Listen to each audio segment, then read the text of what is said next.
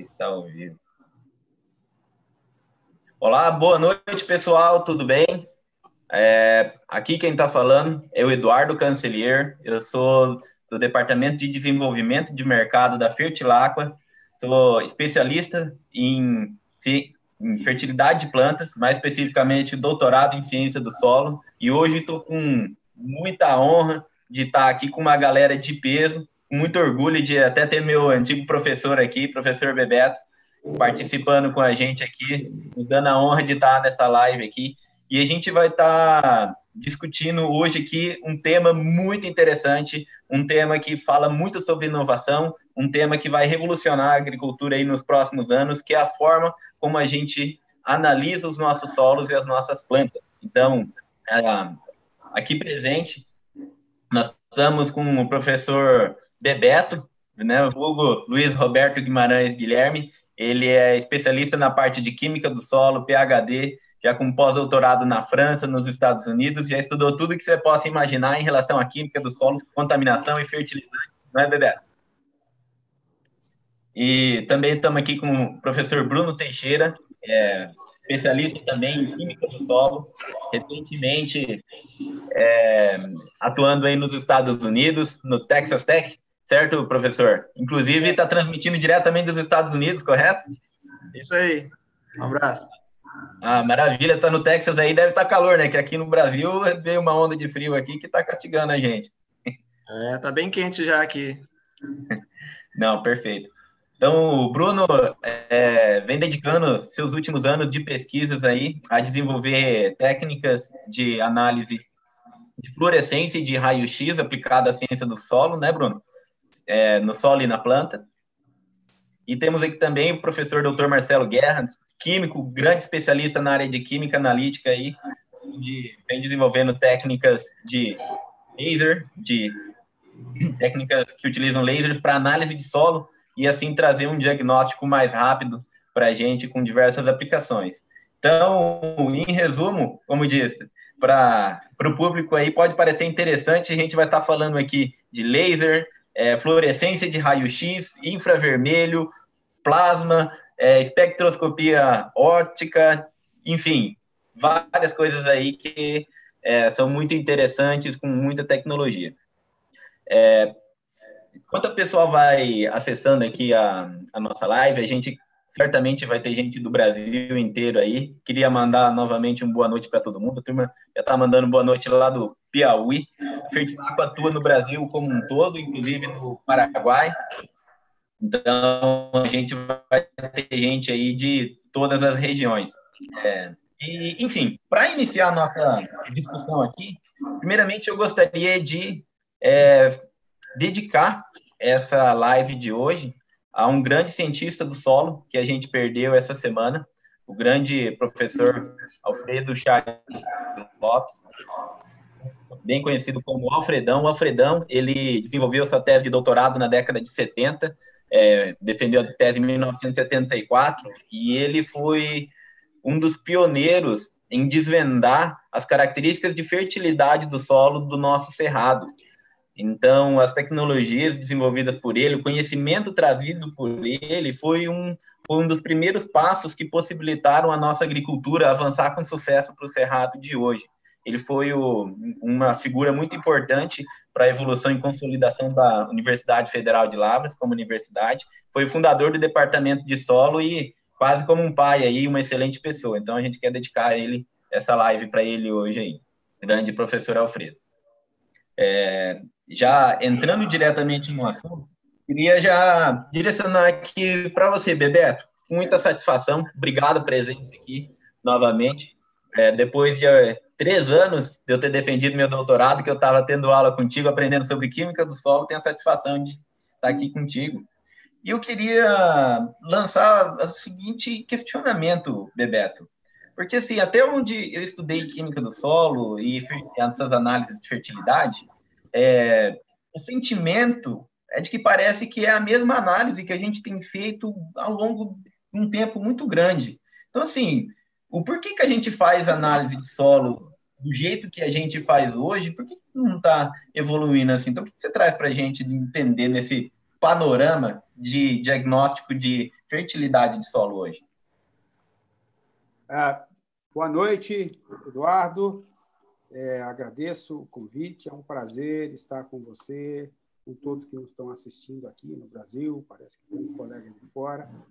É um prazer estar aqui com o Marcelo e o Bruno, que são pessoas com as quais eu trabalho há algum tempo, o Marcelo mais recentemente, que chegou na Universidade Federal de Lavras agora, um pesquisador brilhante na área analítica, que tem esse viés de aplicação prática. O Bruno, que está no centro de referência mundial e certamente acho que é o melhor, o maior centro de referência nessa área de aplicação tecnológica de análises predictas.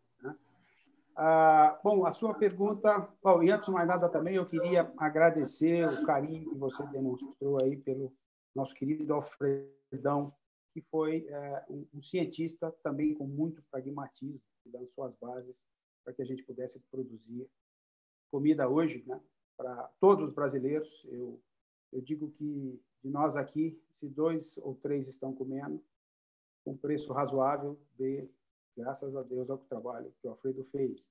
O trabalho que ele fez, certamente, é, foi possível estar alimentando aí pelo menos um bilhão de pessoas no mundo hoje. Ele saiu das fronteiras do Brasil, o Brasil exporta para todo mundo, né? É, e 70% disso vem do Cerrado, graças ao trabalho que ele fez.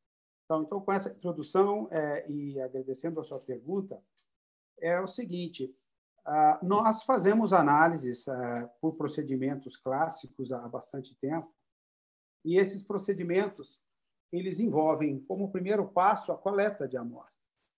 Ah, eu costumo falar nas minhas aulas que nenhum resultado analítico é melhor do que a amostra enviada para o laboratório. Então, uma das vantagens que eu entendo nisso que a gente vai discutir hoje é a questão de podermos fazer análises no campo eu acho que está evoluindo muito rapidamente. Algumas limitações que existiam no passado elas estão sendo vencidas e a gente está evoluindo muito rapidamente para ser capaz de fazer análises no campo e daqui um pouco eu tenho certeza que vai ser on the go na máquina, né? Simultaneamente, né? Na hora que as operações estão sendo realizadas. Então hoje a gente vai para o campo, faz uma amostragem tenta fazer aquela separação por glebas, né? tentamos fazer a melhor maneira possível para levar aquela amostra no laboratório e aplicar o método que é o melhor método que já está calibrado com plantas, etc., né? resultado de solo.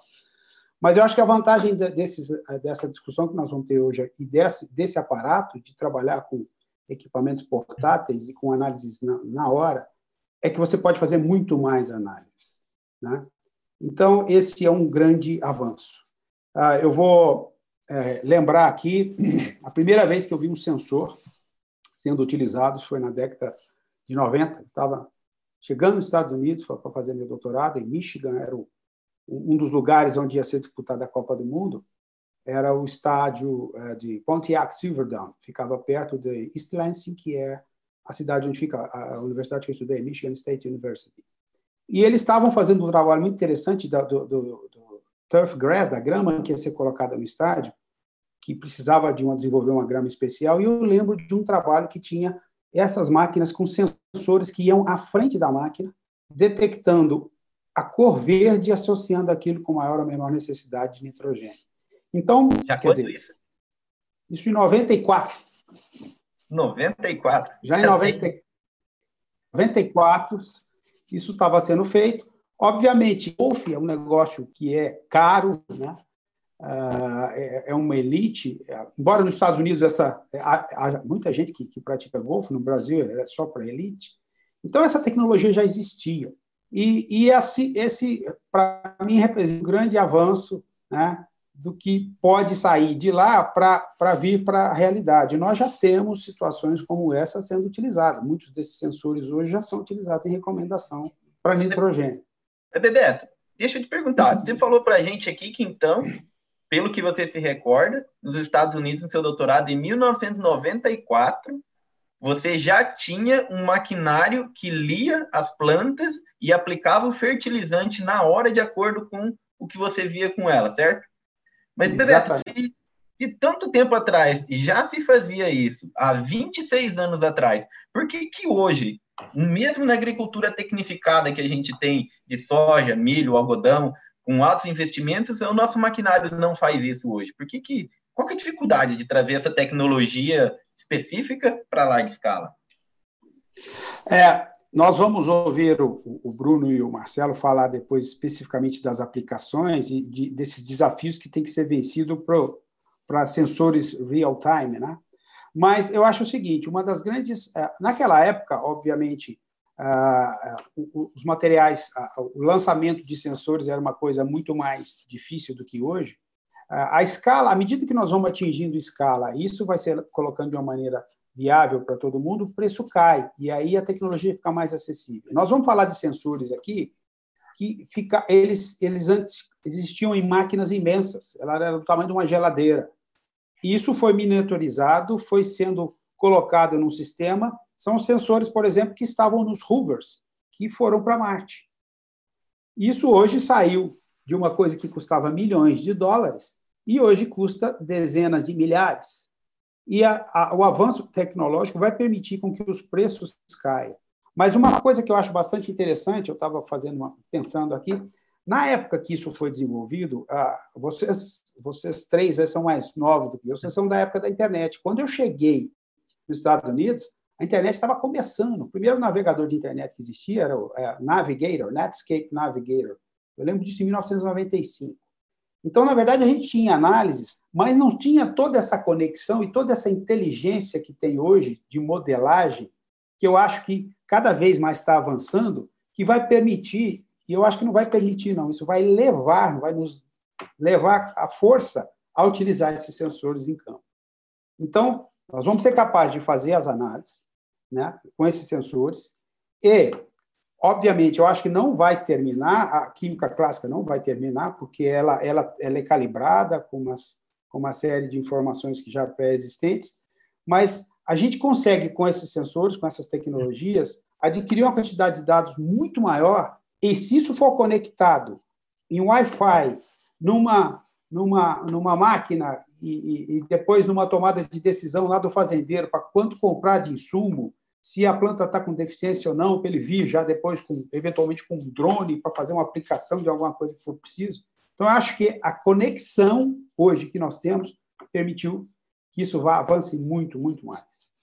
Professor, eu vi que você falou uma coisa muito importante ali, que existe um advento dos sensores para vir revolucionar a agricultura, mas você falou que a gente não vai deixar de ter o que você chamou de química clássica que, se eu entendo bem, é o método de análise de solo que se utiliza hoje na maioria dos laboratórios do Brasil, né?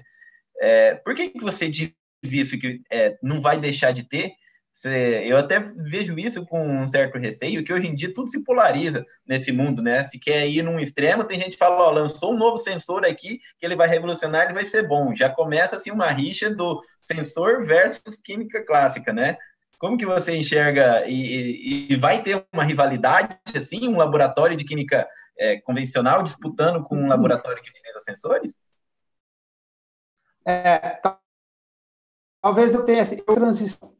É, por melhor que a gente trabalhe com esses sensores, sempre vai haver uma, uma exceção que precisa ser calibrada.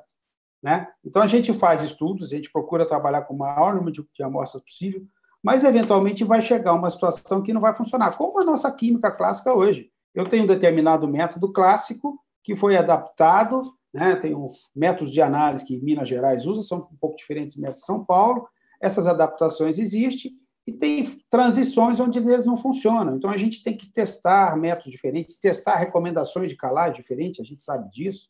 Então, isso vai coexistir, né? porque a gente ainda tem muito mais informação do procedimento clássico. Mas eu, eu também acredito que, à medida que a quantidade de informação com esses sensores for crescendo, vai ser inevitável que isso acabe até sendo desligado, mas não é de uma hora para outra. Isso aqui talvez pudesse ficar mais claro. Né? Mas é nítida a vantagem que esses, esses procedimentos trazem para a gente. Ah, eu, eu, só gostaria de fazer um testemunho, depois o, o, Bruno e o Marcelo vão falar especificamente das aplicações. A primeira vez que eu trabalhei com, sensor, é, esses rápidos, e nós vamos falar do procedimento portátil de, de fluorescência, é, eu usava muito na área de mineração. Isso foi em 2009 que eu tive a primeira contato, é, e o pessoal da área de solo estava começando a trabalhar com isso. Ação me ajudava muito a, a, redirecionar amostragens, porque eu ia para o campo, fazia um determinado planejamento amostral, e a área de mineração é muito mais heterogênea do que área, do que a área agrícola, mas a gente sabe das heterogeneidades da área agrícola. Então, aquilo me ajudava a tratar as amostras de maneira diferente, o que eu pensava que era igual. Chegava no campo, achava que era igual, e na hora que eu começava a fazer umas amostragens, ia rapidamente com o meu sensor, eu falava, opa, o meu planejamento amostral tem que ser diferente. E aí, a partir daí, nós começamos a utilizar muito isso na área de solos. Hoje eu posso dizer que a Universidade Federal de Lavras é uma referência no Brasil na área de solos, mas vocês vão ver agora, o professor Bruno vai apresentar daqui um pouco, o professor Marcelo também, que plantas. É, eu uso, eu coordeno um programa no Brasil, que é o Harvest Zinc, Hoje, monitoramento do teor de zinco em materiais que são colhidos, e aí você pode fazer um screening da parte genética, ou para saber qual o melhor material para acumular zinco, ele é feito com sensor rápido. Então, foi feito um estudo prévio de métodos clássicos, mas aí eu tenho vários materiais genéticos e vários grãos, eu coloco o grão direto no sensor, analiso e digo: esse foi bom, esse procedimento que eu adotei foi bom, essa estratégia de enriquecer o grão com zinco foi boa, foi melhor do que a outra. Aí eu tomo decisões muito mais rapidamente. Bebeto, você falou aqui para gente, então, de como que você estava usando é, essa ferramenta para analisar o teor de zinco nos grãos no sentido de biofortificação. Você acha que no futuro, em breve, ou quem sabe já hoje, seria possível usar essa mesma tecnologia que você usou para mim avaliar a resposta de uma aplicação de fertilizante numa planta? Por exemplo, se eu tenho uma lavoura de soja que está crescendo no estádio vegetativo e você aplicou um cloreto de potássio via, é, seja foliar ou seja via solo mesmo, aplicação a lanço de cloreto de potássio, você vai conseguir ver na planta a leitura, poucos dias depois, o quão efetiva foi essa correção por adubação? É, essa, essa, essa fase eu não posso dizer porque a gente ainda não tem essa informação correta, mas o que a gente vê, por exemplo, numa, numa cultura é, anual, você faz uma aplicação, a partir do momento que entra no, no sistema fisiológico da planta, você consegue detectar esse efeito. A gente, o Bruno deve falar alguma coisa para café, né? É, eu acho que o, que o Marcelo tem uma experiência muito boa aí com cana, ele deve mostrar isso para vocês. É, há essa relação, obviamente, você consegue essa, essa diagnose. É, eu não sei, em termos práticos, se isso, numa cultura anual, seria válido, porque dependendo de quando a diagnose for feita, já passou o prazo de tentar corrigir o problema. Mas que, que eu creio que a gente vai desenvolver esse tipo de ferramenta para uma tomada de decisão rápida vai ser muito melhor. Os próprios procedimentos de, de amostragem e análise foliar, né, a gente tem lá um procedimento clássico que diz coleta folha de tal estágio, etc. Talvez a gente possa mudar isso. A partir do momento que a gente vê, como vocês vão ver, o professor Bruno vai mostrar. Já estou fazendo uma propaganda, Bruno? essa relação Errado. direta, essa relação direta entre, entre análise que faz num campo lá para coletar o material, é, triturar, secar, e você levar a máquina no campo e analisar na hora, é, nós vamos poder, talvez, chegar nesse estágio. Opa, o problema está aqui, eu não preciso mandar para o laboratório esperar para ver daqui 15 dias. O problema está aqui, vai lá, corrige agora. Talvez a gente possa chegar a esse. Eu, eu creio que a gente vai chegar a essa, esse tipo de tomada de decisão. Não, Maravilha. Queria aproveitar, Bebeto, que você falou dessa análise foliar e passar até um pouco a palavra para o Bruno aqui. Até um dos grandes motivos que o Bruno está aqui hoje, é, e eu, inclusive o que me atraiu, que me chamou a atenção aqui, que eu lembrei, poxa, olha que tema bacana para a gente estar tá trazendo de novidade para a turma. O Bruno, junto com o professor Bebeto e uma equipe é, de alunos e outros pesquisadores, publicou recentemente um trabalho mostrando que através de sensores portáteis você consegue fazer uma análise foliar, que não mais é, necessita do método antigo de laboratório, né, Bruno? E olha, eu fiquei muito feliz de ver que está até no título do artigo, eu estou vendo hoje o cientista brasileiro sendo quem está trazendo a inovação. Essa nova tecnologia hoje ela já veio calibrada, está sendo calibrada pela primeira vez já para a agricultura brasileira, não é, Bruno? Eu gostaria que você explicasse para nós o que é esse novo trabalho, essa inovação que você está trazendo para a gente aí na análise de, de plantas. Exatamente, Eduardo. Uma boa noite aí a todos no Brasil. Boa noite, Bebeto. Boa noite, Marcelo. Boa noite a todos aí do Facebook, YouTube, Instagram. E muito obrigado pelo convite, Marce é, Eduardo. E eu gostaria, primeiramente, de parabenizar pela iniciativa da, da Fertilacqua, não é isso? Isso mesmo. Eu acho que você fez uma pergunta aí para o professor Bebeto sobre por que, que a tecnologia não chega, não foi isso? Isso mesmo. E além da resposta dele, que eu acho que é pertinente, e uma coisa que eu vejo é que nós estamos passando por esse momento difícil no mundo todo, né? Essa pandemia, né? Trágica para todos, mas tem muita coisa boa acontecendo. São esses eventos online, são essas lives, e talvez a gente está fazendo chegar de uma forma até mais efetiva lá para o produtor que deve estar nos assistindo, para um agrônomo, para o técnico, tecnologias, coisas que às vezes não é para ficar só entre a gente, num artigo científico, né? É para ser é, divulgado. Então, parabéns pela iniciativa. É, bom, como você mencionou, eu estou tendo a oportunidade aqui de, de trabalhar com uma equipe aqui de referência nessa parte de, de sensores, é, especificamente com com fluorescência de raio-x portátil, que eu acho que, de fato, foi uma inovação muito grande na ciência do solo, com grande aplicação para plantas, para alimentos também.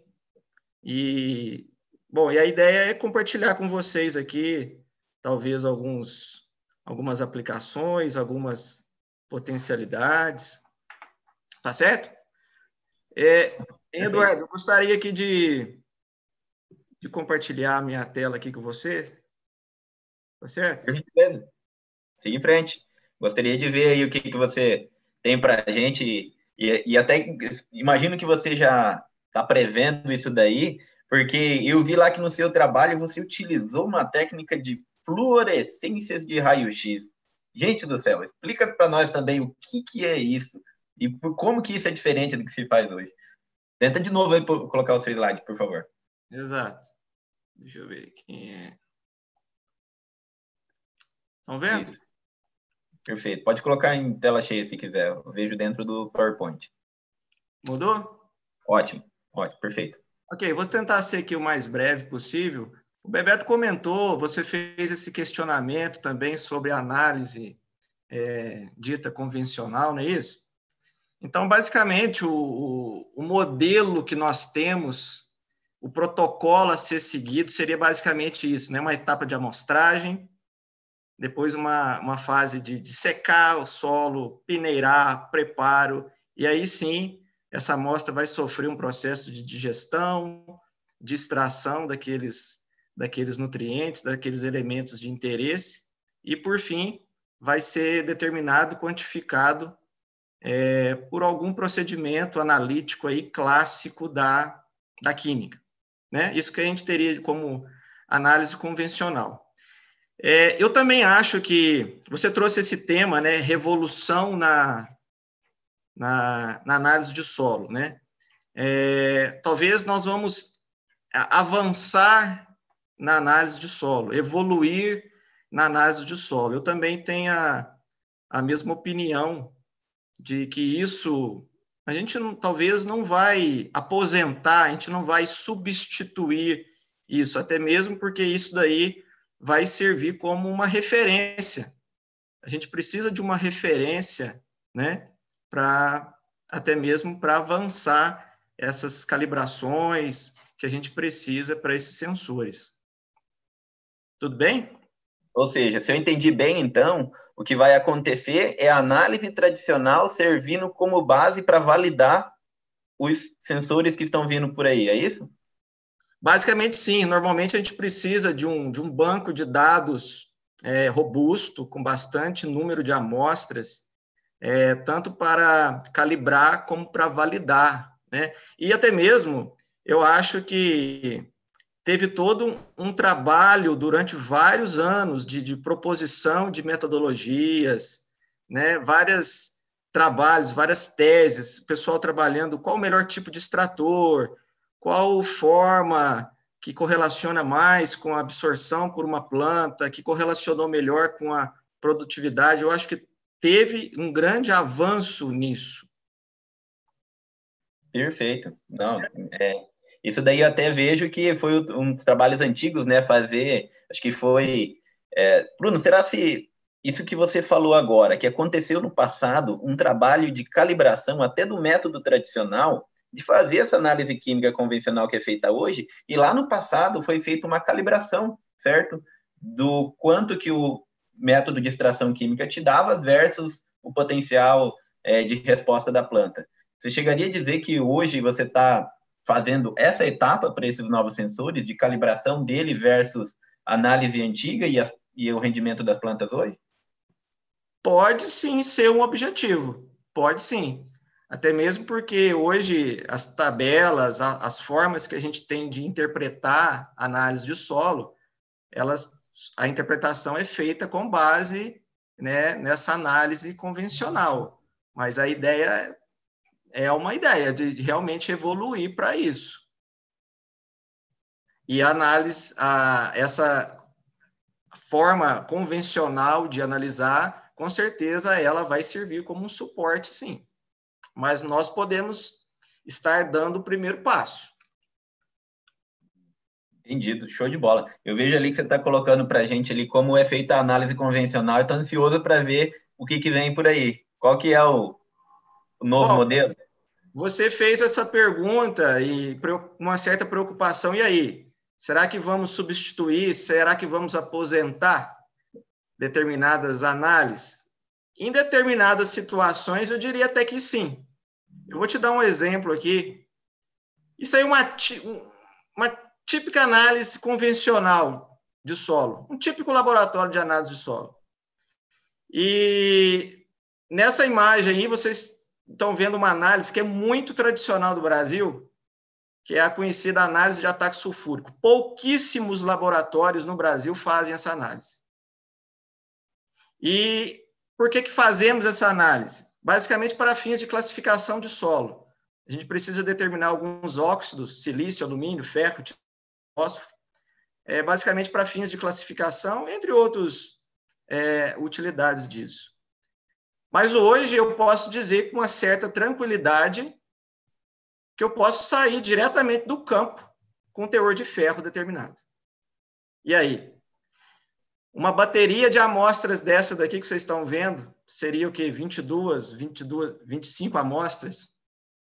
Você levaria quase que duas semanas fazendo uso de muito reagente e gerando muito resíduo químico. Então, eu, eu diria hoje com tranquilidade que a gente talvez poderia substituir a, a determinação desses óxidos, porque não, principalmente ferro, a gente precisa do teor de ferro para fins de classificação de solos brasileiros é, por essa análise, por uma análise é, envolvendo fluorescência de raio-x, mesmo que seja portátil. Ou seja, você está dizendo que no campo você vai fazer na hora uma análise que demorava duas semanas para ser feito, gerava resíduo químico, custava caro e ainda usava ácido sulfúrico, um reagente bem perigoso, que eu digo de passagem entre, entre vários outros reagentes altamente perigosos, né?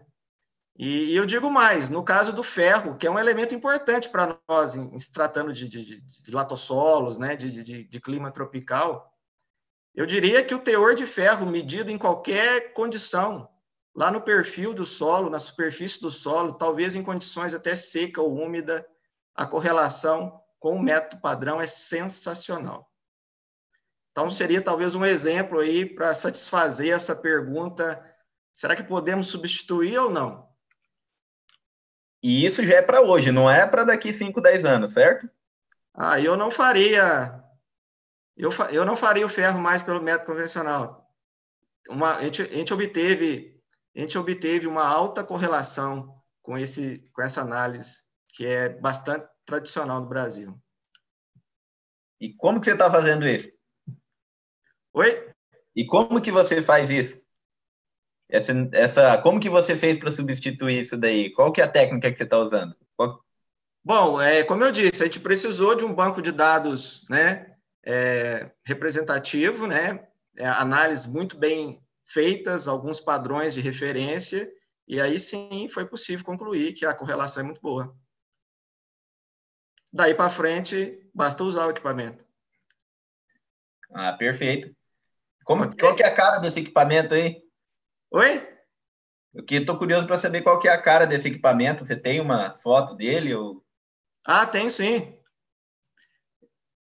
Acho que está logo na sequência. Bom, é, atualmente existem vários modelos disponíveis no mercado, né? É, várias empresas é, fabricando esse tipo de equipamento, que seria basicamente isso que vocês estão vendo, um formato de uma, de uma pistola, pesa aí algo entre um quilo e meio e dois quilos, você consegue carregar tranquilamente na sua mochila que você vai para o campo, né? E eu coloquei aqui brevemente é, dois métodos, porque aqui nos Estados Unidos isso já é reconhecido como um método, digamos, padrão ou método oficial, é, seria o método 6200, que já é reconhecido pela agência ambiental aqui dos Estados Unidos, inclusive esse abaixo, que seria essa série da, da, do Methods of Soil Analysis, que seria o nosso manual aí brasileiro no Brasil, e ele já é já foi incluído como um protocolo para ser utilizado. Então, eu posso dizer com bastante tranquilidade que essa ferramenta, nos últimos 10 anos, o Bebeto pode confirmar isso daí, foi um verdadeiro boom no mundo todo. Foi uma ferramenta considerada é, mais inovadora é, na ciência do solo.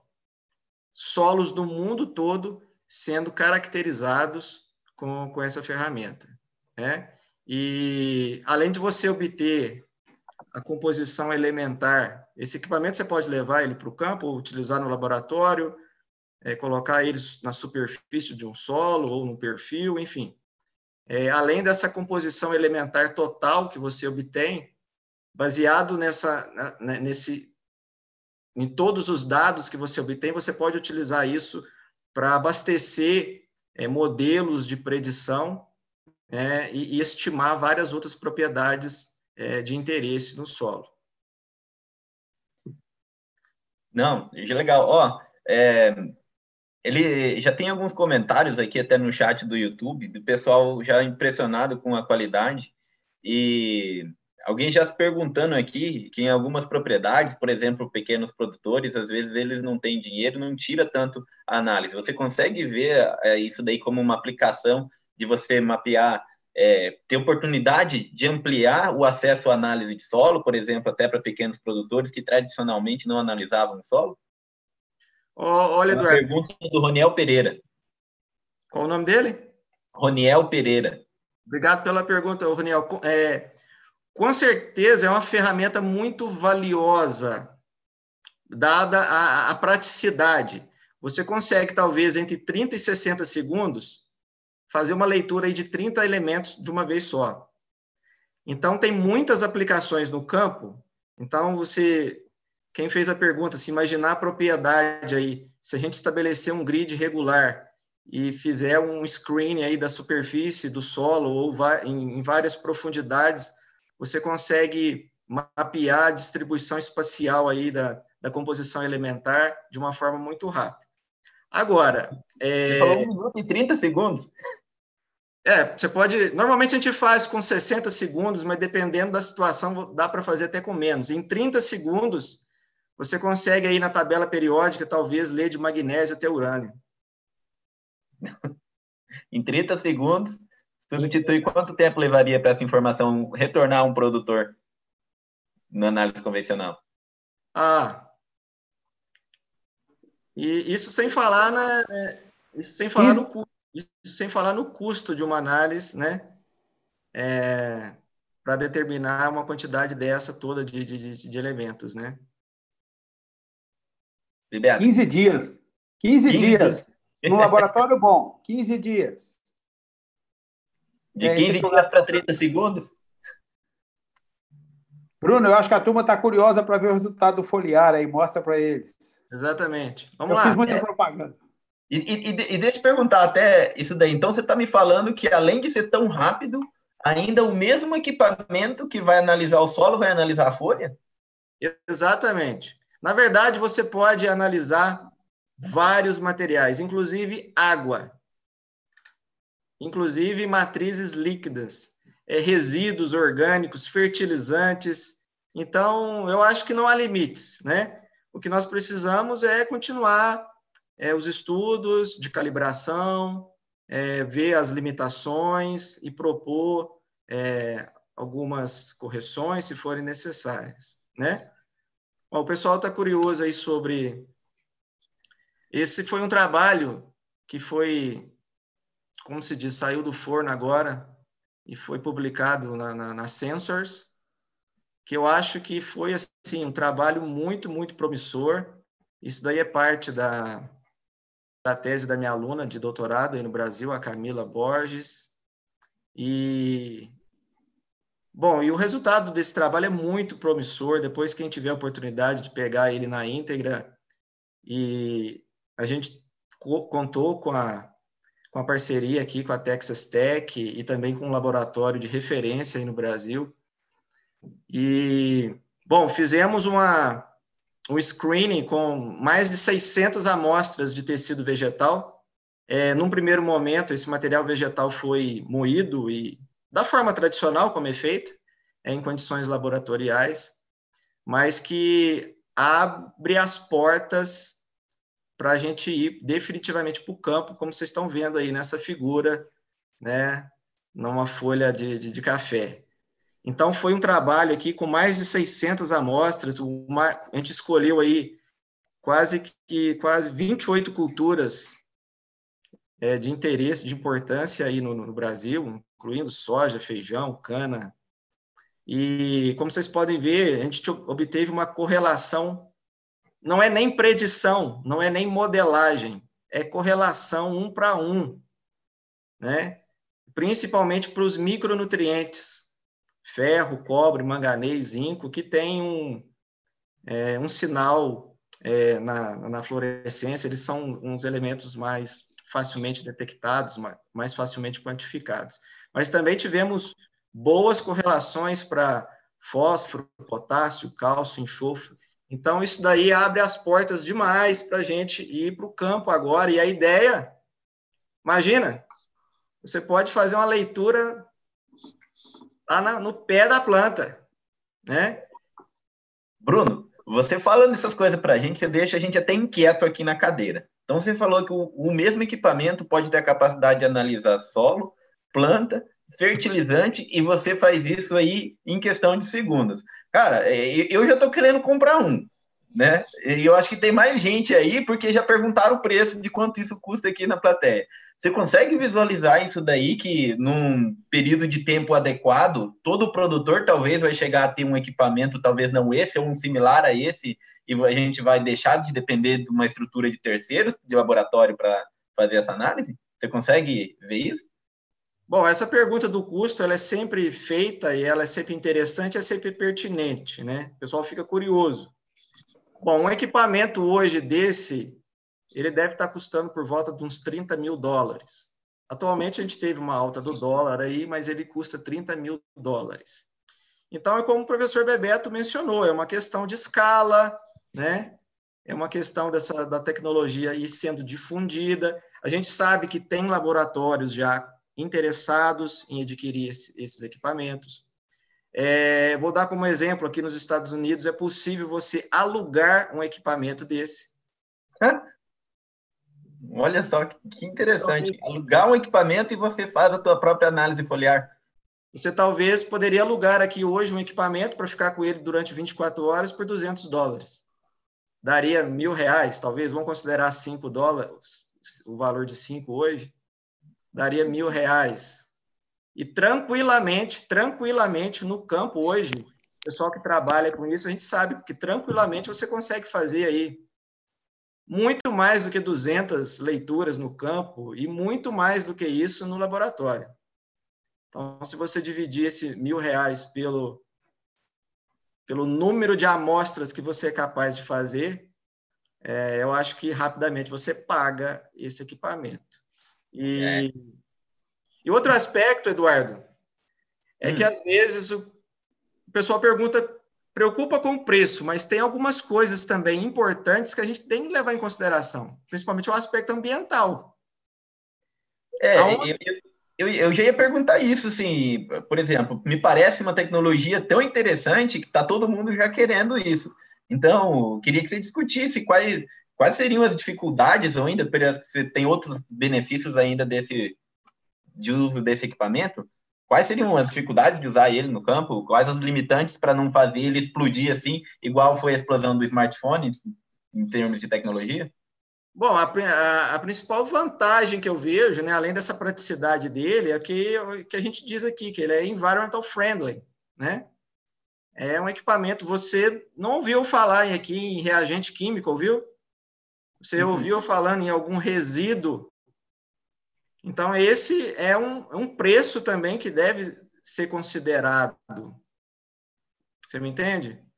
Esse é um grande, um grande benefício disso. E, assim, a análise de essa evolução que nós estamos tendo, eu acho que é uma coisa natural é, em várias áreas. Isso daí está acontecendo, é, é necessário e é desejável. Isso aí na área da medicina, na área da indústria, essa evolução vai ocorrer.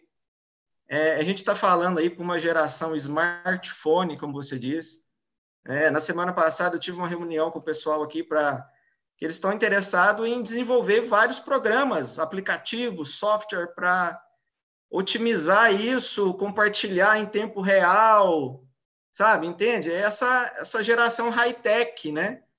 E a velocidade hoje das coisas é muito grande.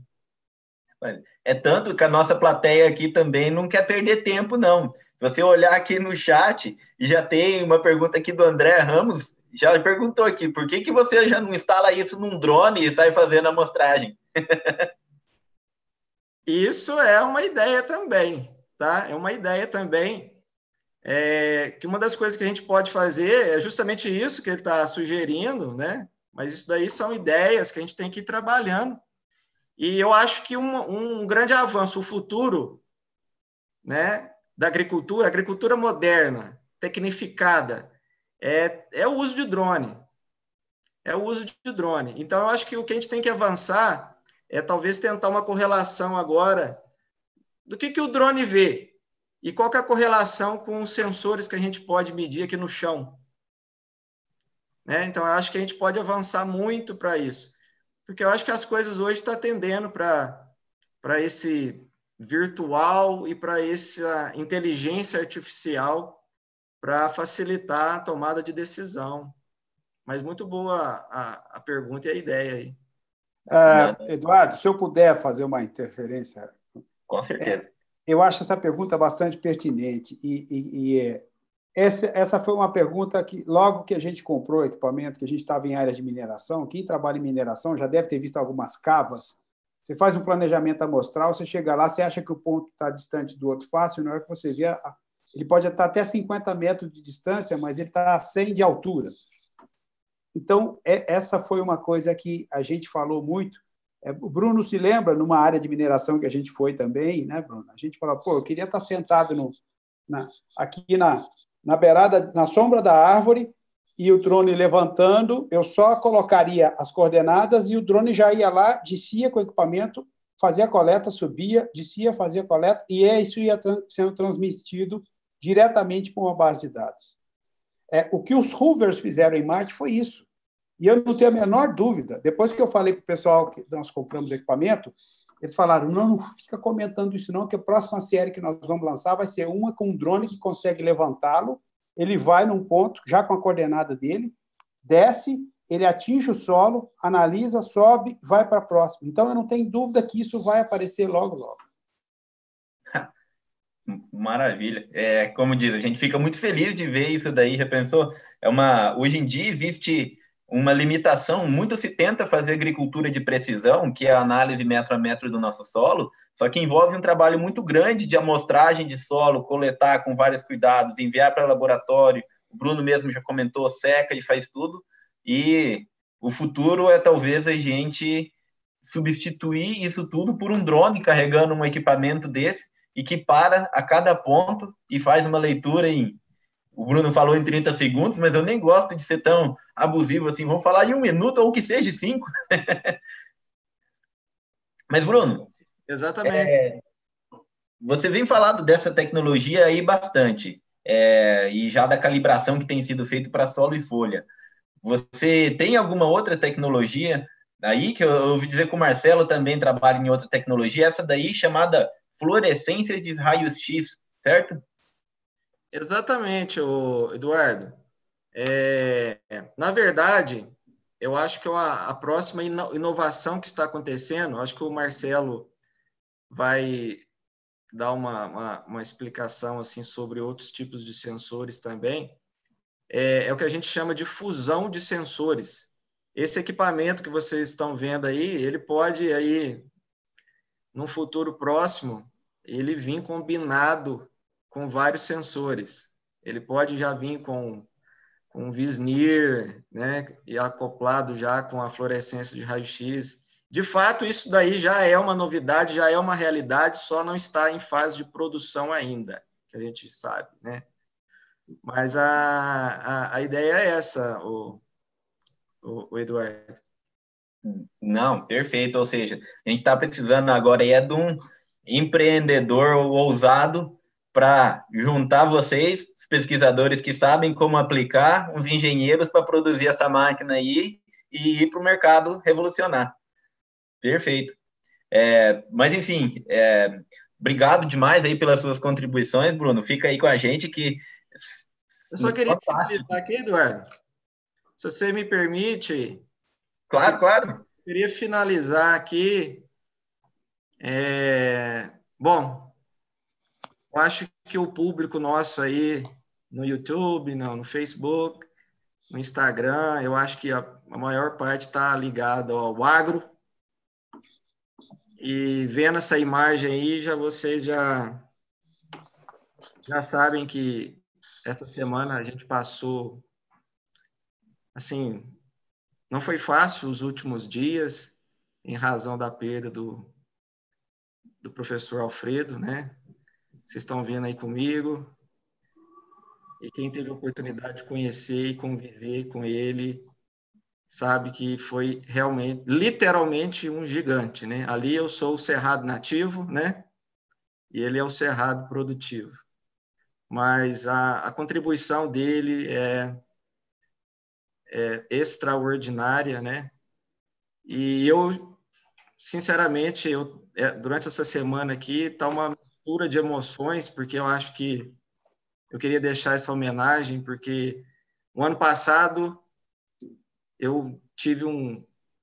ganhei um, um grande presente do professor Alfredo, vocês estão vendo nessa imagem à direita, que eu tenho aqui comigo em mãos as amostras né, da tese de doutorado dele, com as anotações originais, vocês estão vendo aí nessa tampinha aí, 35, e aonde a ideia é fazer um belo trabalho e agora com a utilização de desses sensores é, mais modernos, né?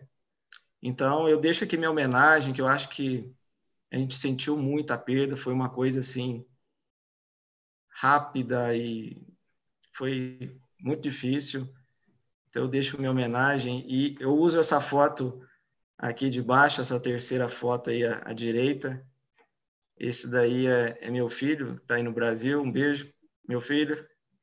E ele está fazendo uma leitura, um ano passado, em 2019, de uma placa, de um monumento que a gente tem lá no departamento. Ele está fazendo a leitura né, do, da placa que é em homenagem ao professor Alfredo.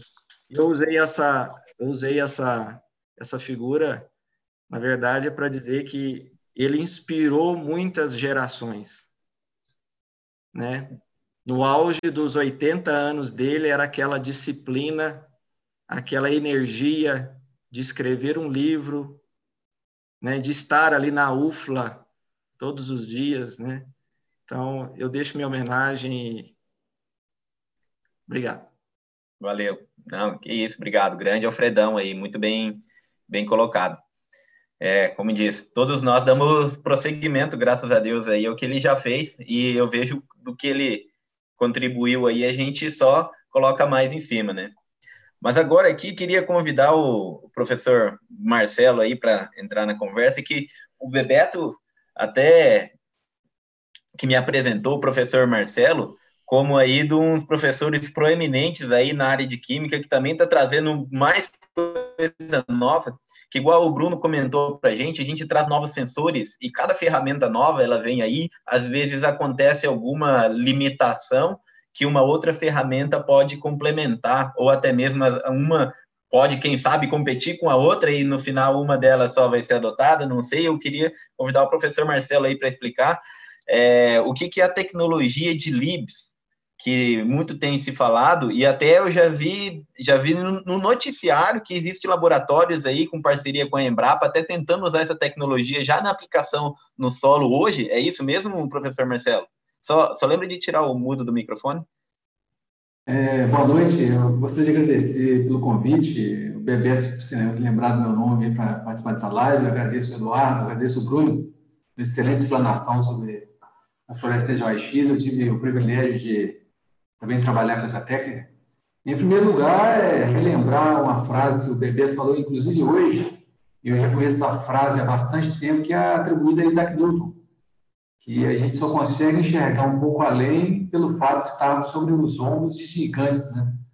E, de fato, os gigantes, no nosso caso, na área acadêmica, são aqueles professores que sempre contribuíram para nos dar energia, para dar um passo além. E com a experiência de vida, né? Eu tive o privilégio de conhecer o professor Alfredo, Alfredão, nesse pouco período que eu estou na UFLA, e realmente foi uma, um exemplo, né? Pela toda a história que ele, ele fez aí, né? É, e no meu caso, eu tenho vários exemplos que eu sigo na área acadêmica também. Eu vou citar vários trabalhos aqui de, de pesquisadores que são atuantes na área de química analítica. Eu tive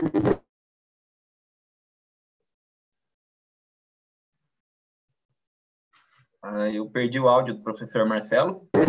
De São Carlos, é, da UFSCar, e de lá eu trouxe é, uma motivação muito grande para trabalhar com essa área aplicada mesmo tanto em solo quanto em planta.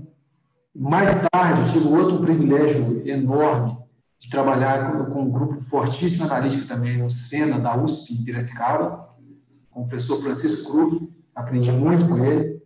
Isso aí, é por isso que eu estou aqui hoje, né? Pelo background que eu tive na minha graduação em Viçosa, Federal de Viçosa, depois o doutorado na Federal de São Carlos, nesse grupo que eu havia dito, e, finalmente, o pós-doutorado junto ao grupo do professor Krug. Né?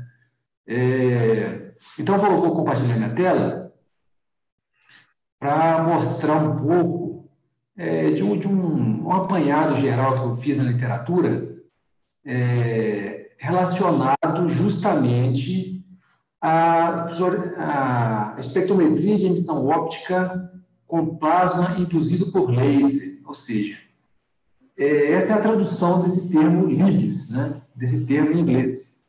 Ou seja, essa é uma técnica analítica que permite a análise elementar do mesmo modo que a fluorescência de raio-x permite.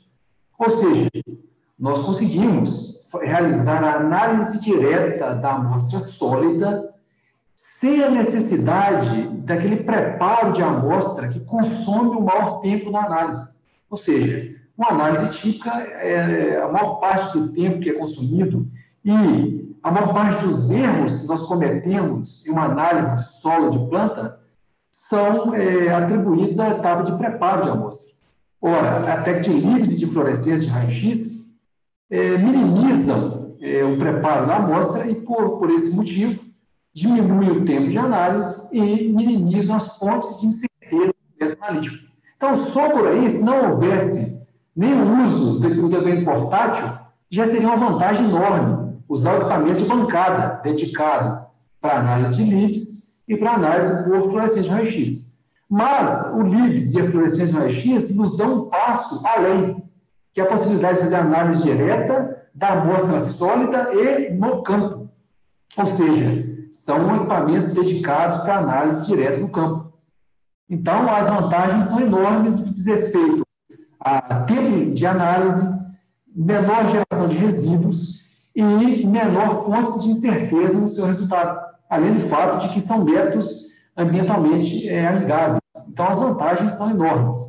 Mas, é, é claro, tem sempre o mais em tudo, ainda nós precisamos é, desenvolver é, métodos quimiométricos até mesmo, permitam que a nossa calibração desses instrumentos portáteis seja uma calibração é, confiável, ou seja, que nós possibilitemos, de fato, ter um resultado confiável no campo. Então, carece ainda de estudos, né, que é o que o Bruno vem fazendo. Aí eu até é, fiquei até assustado com a quantidade de amostras que analisou. 614 amostras, Bruno? 614 amostras? Isso, nesse trabalho foi, Marcelo. É um número enorme, isso é fantástico. Por que isso é importante? Ora, porque nós sabemos que a matriz da amostra varia bastante. Isso quer dizer o quê? O que é matriz da amostra? Matriz da amostra é tudo menos o elemento que nós estamos determinando. E para esses métodos de Libes, de fluorescência de raio-x, a matriz da amostra pode interferir no resultado final da análise. Então, por isso é que é, é muito importante que nós tenhamos um conjunto grande de amostras, já com os teores determinados por métodos clássicos e validados, para que nós tenhamos uma variabilidade grande de matriz de amostras. E aí nós teremos modelos de calibração robustos, tá certo? Então, o desafio é, inicial agora, nós já temos os sensores, ou seja, os equipamentos disponíveis comercialmente, o desafio agora vem da academia de propor esses métodos para levar para o produtor essa informação, certo?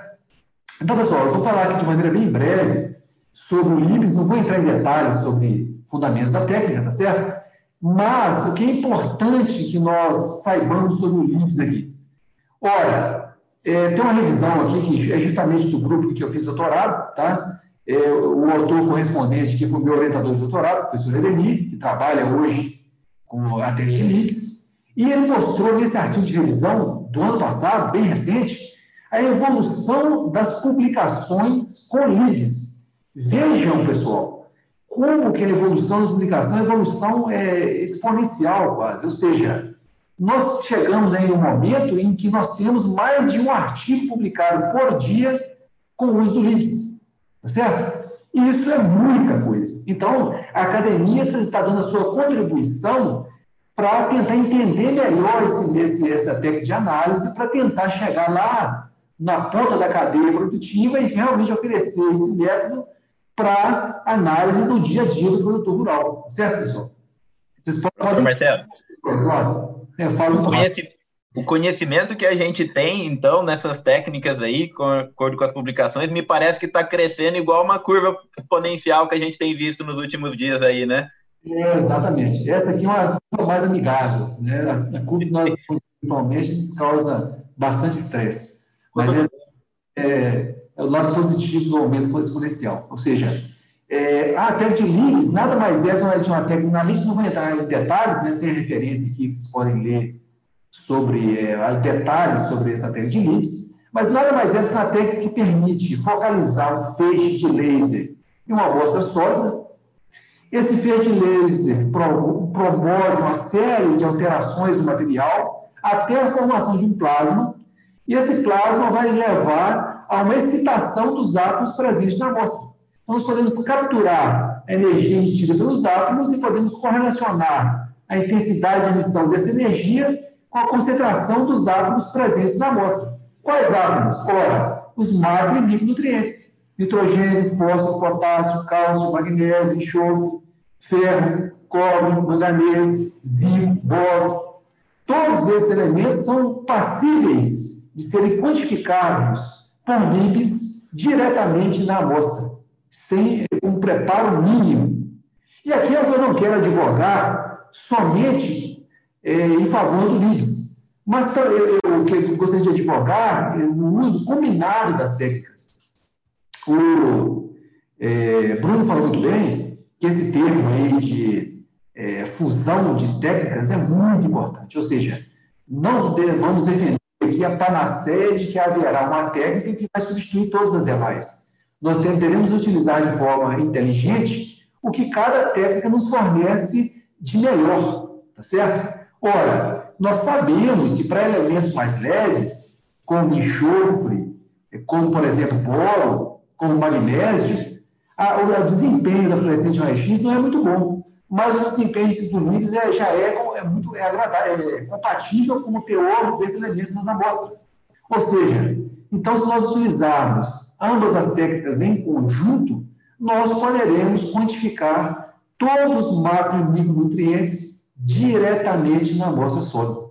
Certo? Professor, só para só mim recapitular aqui, então, se eu entendi, a hora que conseguir evoluir a tecnologia e implementar isso, não vai mais existir aquela tabelinha infame que você escolhe se você só faz macro, se você só faz micro, se eu quero boro, eu posso separado.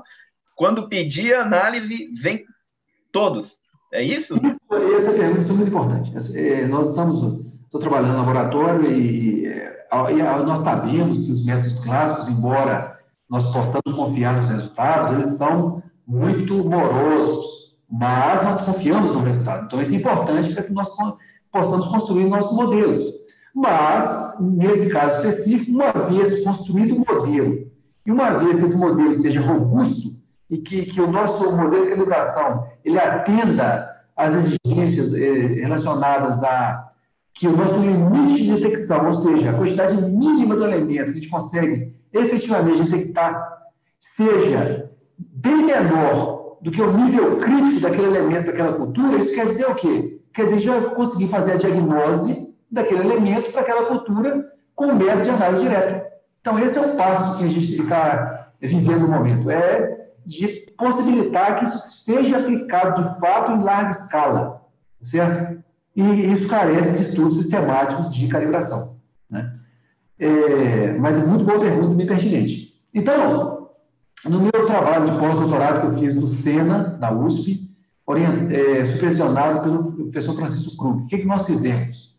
Olha, nós fizemos isso aqui. Nós começamos inicialmente, é claro já eu, eu comecei com esse trabalho de pós-doutorado, mas aquele grupo lá no SENA, ele já havia desenvolvido, já havia validado o método de análise direta da amostra sólida com a combinação da amostra, que é isso? Com a moagem da amostra. Então, já, já haviam provado que já era possível fazer análise direta da amostra sólida após a etapa de moagem. Tá certo? Isso já, havia, já estava consolidado quando eu comecei a fazer o pós-doutorado lá em 2012. O que nós chegamos à conclusão um pouco tempo depois? Que a gente conseguiria analisar diretamente a folha seca sem aquela etapa de moagem, que a gente sabe agrega um tempo maior na análise e também pode contaminar a amostra. Então, nós conseguimos verificar que a gente conseguiria analisar tanto por LIBS quanto por fluorescência de raio-x a, a amostra diretamente, a amostra apenas seca. E veja que interessante, pessoal. Nós conseguimos com o mapear a planta. Por que a gente consegue mapear a planta? Porque o spot, o que é spot? A quantidade de material que a gente remove é da ordem de micrômetros. Então, a gente consegue verificar a variabilidade da composição química em uma folha de uma planta. Coisa que nós, não conseguimos enxergar, enxergar com os métodos clássicos. Por quê? Porque os métodos clássicos nós moemos essa amostra e transformamos essa amostra em uma solução, e aí isso, essa solução representa a média de composição daquela folha. Nesse caso aqui, veja interessante. Nós conseguimos verificar que há pontos da amostra em uma folha de planta, tá certo? Em que a, varia, a variação da concentração de magnésio pode variar até quatro vezes. Veja que interessante isso. Dentro de uma mesma planta. Para outros elementos, essa variação é ainda maior. Para cálcio, isso chega a mais de 200 vezes. Olha que interessante, pessoal. Então, isso nos permite verificar a variabilidade da composição espacial dentro de uma planta. Mas nós também sabemos que duas plantas que crescem no mesmo solo, mas sofrem, por exemplo, uma radiação solar diferenciada, pode ter diferença de concentração de elementos em plantas diferentes. Nós conseguimos ter essa informação hoje com esses sensores que nos possibilitam análise direta. Por quê? Porque a análise é muito rápida. Professor, é se eu entendi bem o que você está falando aí, hoje, então, o que a gente faz é pegar uma planta, moer ela, e tira uma mediona de tudo aquilo que a gente moeu e tenta interpretar aquilo para ver se a nutrição da planta está boa. E você está me falando que você analisou a planta milímetro a milímetro e encontrou uma diferença de 200 vezes a concentração de nutrientes de um lado para o outro da folha, é isso? E a gente está tentando interpretar só pela média? Exato, exato. A questão aqui é o seguinte: então, nesse, o que, que esse dado nos mostra? Ora, em um fragmento de planta de 10 milímetros aproximadamente, 10 por 10 quadrada de 9 por 9, nós estamos observando que é, se nós verificarmos a concentração de cálcio nesse ponto dessa fragmento de folha, nesse ponto aqui nós temos em torno de 3, 300 de intensidade de cálcio, tá certo? Isso aqui é intensidade da concentração, mas o outro ponto dessa mesma planta, esse mesmo fragmento de folha, nós temos concentração que é 200 vezes maior. Então, como o método clássico prevê uma análise foliar? Você tem que escolher um talhão homogêneo, selecionar a, a folha da planta, que é chamada de folha diagnóstico. Essa folha é coletada de 30 plantas dentro desse talhão homogêneo, coletada em zigue-zague. Você traz essa planta, essa folha diagnóstica do laboratório, no caso a cana-de-açúcar. Você remove o terço médio da planta, lava esse material, remove somente a nervura, seca, moe, digere com ácido, e aí você tem um líquido que representa a média daquela planta de concentração dos elementos.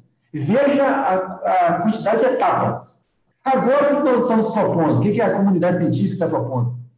Que nós possamos levar o equipamento em direção à amostra, e não no sentido contrário, ou seja, você não precisa coletar para o equipamento no laboratório. Você vai levar o seu laboratório até a sua lavoura, certo? E é, nós já temos resultados publicados aí, tem vários grupos de pesquisa trabalhando com isso. No Brasil, tem grupos de pesquisa na UFSCar, tem grupos de pesquisa na Embrapa, tem grupos de pesquisa no SENA, da USP, tem grupo de pesquisa na USP, São Paulo, que trabalha diretamente com a análise direta de diversas amostras com os do MIPS, especificamente. Certo?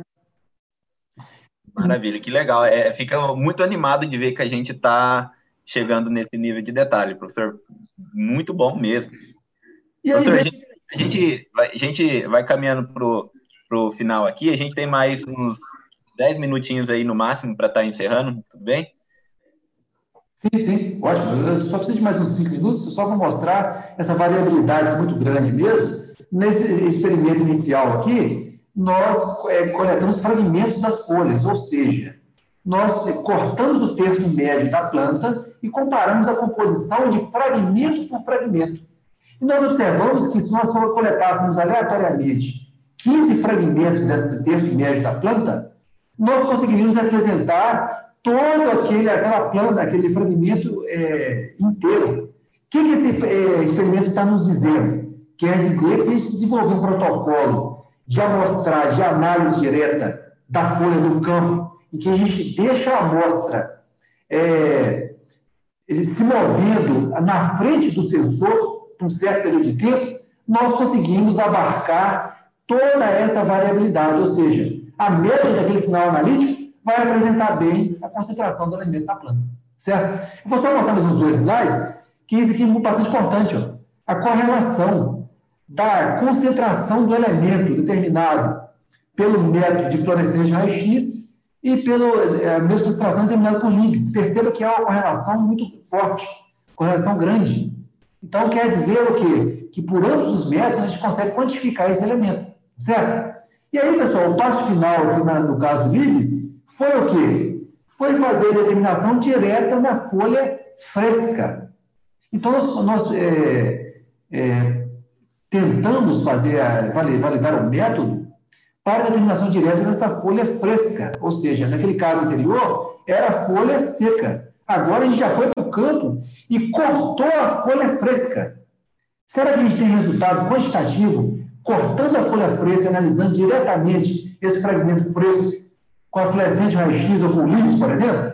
Nesse caso específico aqui nosso, nós testamos com fluorescente raio-x. Nós observamos que para silício e para alguns outros elementos, nós conseguimos resultados quantitativos na folha fresca. Silício nós sabemos que é um elemento benéfico para cana-de-açúcar, um elemento muito importante para evitar ataque de herbivoria, por exemplo.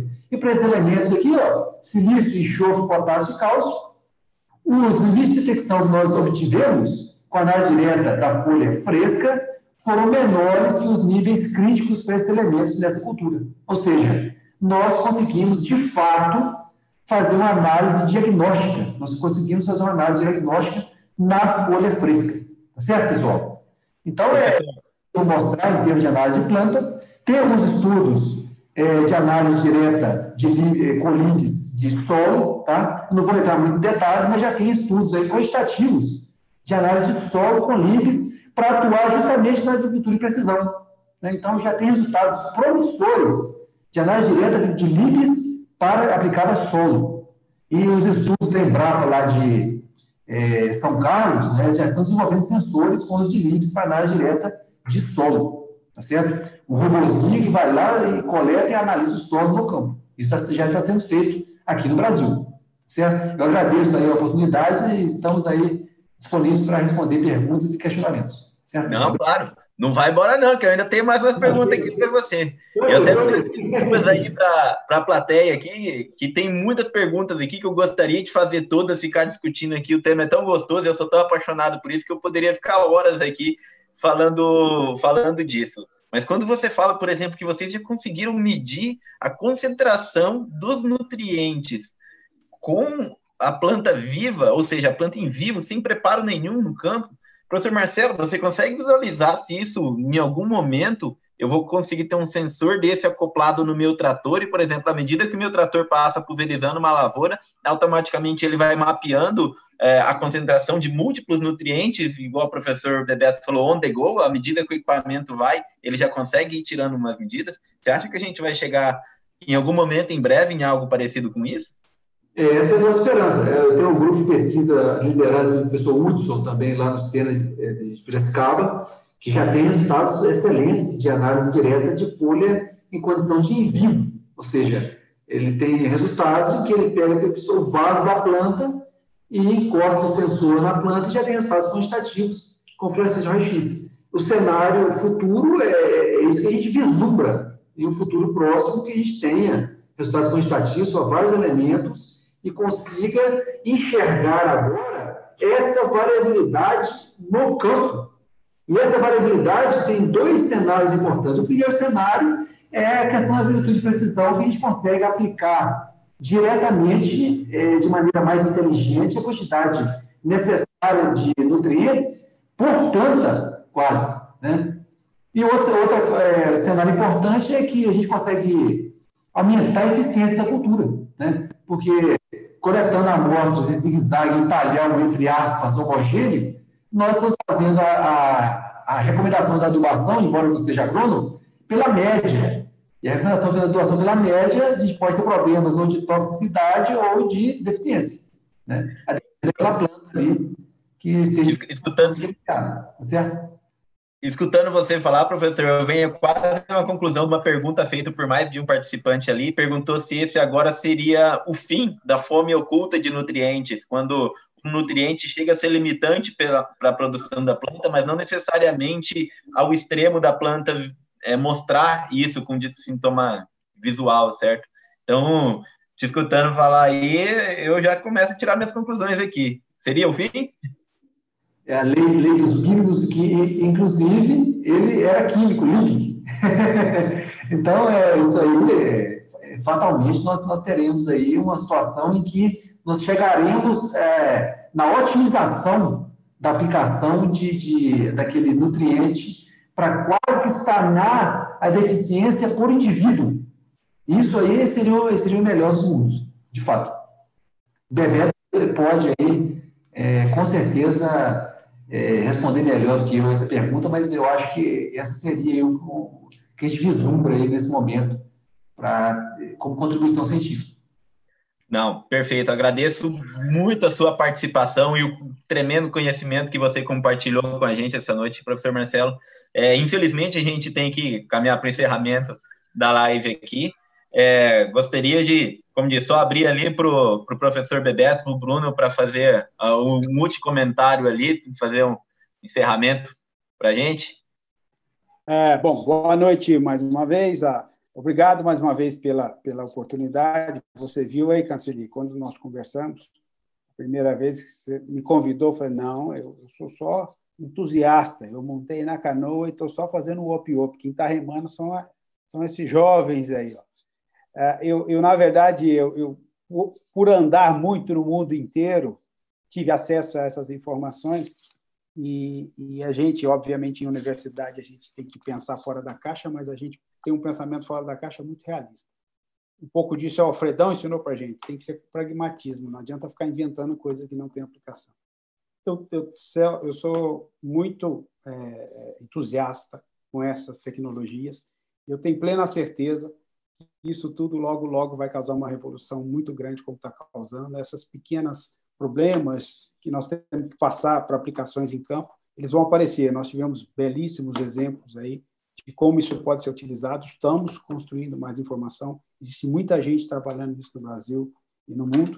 E eu acho assim, é, o, o exemplo que você está dando de levar isso para a empresa, para o campo, a gente precisa de mais parcerias nessa, né? Eu, eu creio que tem muita gente assistindo aí, é, e falei, brinquei aqui de fazer um crowdfunding. O crowdfunding pode ser via é, compartilhamento de amostras.